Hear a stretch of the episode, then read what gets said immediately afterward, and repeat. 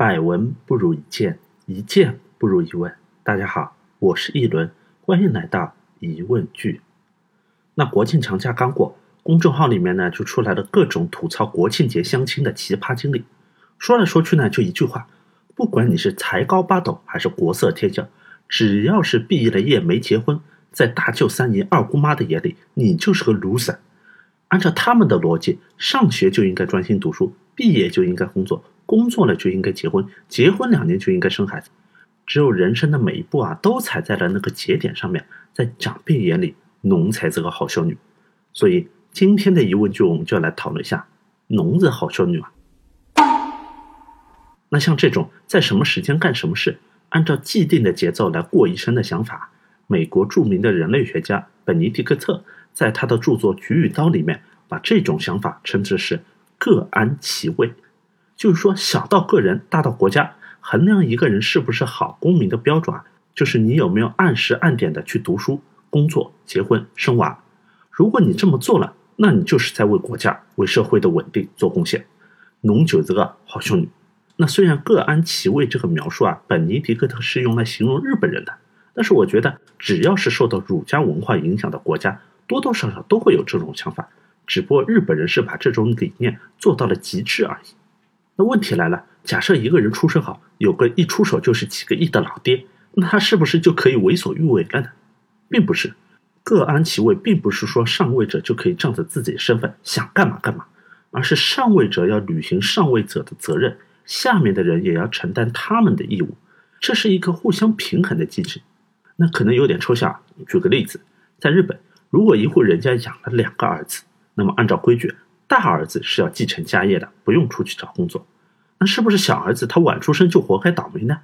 不是的，大儿子他除了要继承家业，还要负责把老爸传给他的事业给发扬光大。所以哪怕他再不喜欢这份工作，他也要接下来。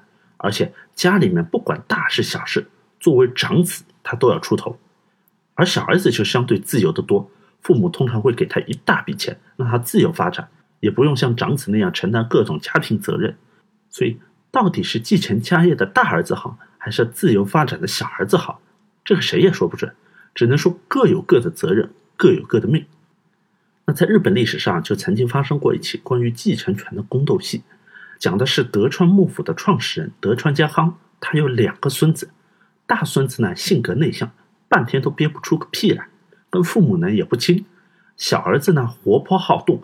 很讨父母的欢心，因为德川家康跟现在的英国伊丽莎白女王一样，年纪一大把了都不肯退休，摆明了就是想隔代继承，把位子传给孙子。那按规矩，继承人的位子肯定是长孙的，但是小夫妻呢不喜欢大儿子，想找个机会啊把位子给小儿子。后来这件事情呢被大儿子的奶妈阿福知道了。哎，你别看阿福这个名字有点土，但实际上这个奶妈也是出身显赫。只不过后来家族没落了，没办法才做了奶妈，取了阿福这个名字。那阿福知道小夫妻的打算之后啊，从小就在宫斗戏里面长大的他，深深的知道在权力的斗争当中失败的下场，就当机立断，冒着被杀头的风险，一个人偷偷的逃出江户啊，也就现在的东京，跑了上百里地到德川家康那里去告状。那老头子知道了之后啊，就借口打猎。突然间杀回了江湖，把小夫妻俩给吓了一大跳。然后老头子就说：“好久没看到孙子了，叫两个孩子来。”两个孩子来了，老头子就装作一副和蔼可亲的样子说：“来来来，你们上来，爷爷给你们点心吃。”这时候啊，大孙子还没有动，小孙子活泼，上去就伸手拿点心。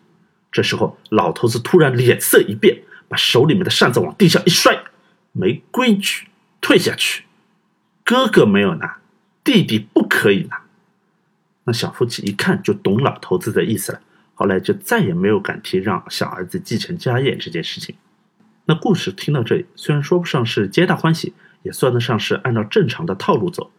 可是话说回来，你愿意过这种按照既定的轨迹的人生吗？关于这个问题，英国的小说家毛姆在他的长篇小说《月亮与六便士》里面有这样的一段话。我总觉得大多数人这样度过一生，好像欠缺点什么。我承认这种生活的社会价值，我也看到了它井然有序的幸福。但是我血液里面却有一种强烈的愿望，渴望一种更放荡不羁的旅途。我的心渴望一种更加惊险的生活，非常扎心，有没有？但是世界很美好，世道很艰难，特别是人到中年，理想就会和现实渐行渐远。绝大多数人都会在不知不觉当中回到曾经非常抗拒的轨迹上来，成为新的好少女。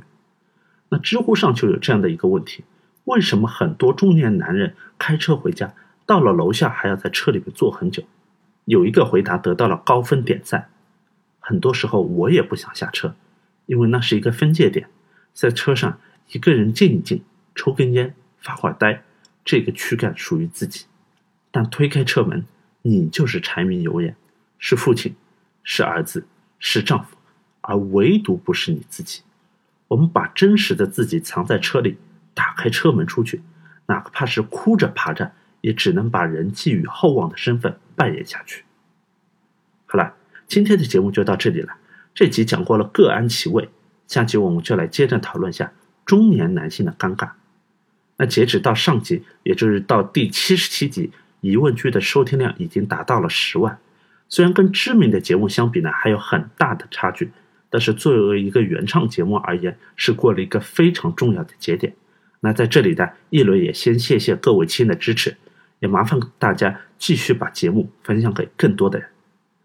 那最后，我用一段朱自清在《背影》里面对他人到中年的父亲爬铁路月台的描写作为今天的结束。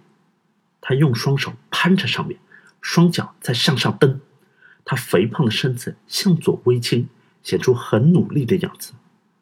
这时我看到他的背影，我的泪很快就流了下来。德文米纳桑，Guten Appetit。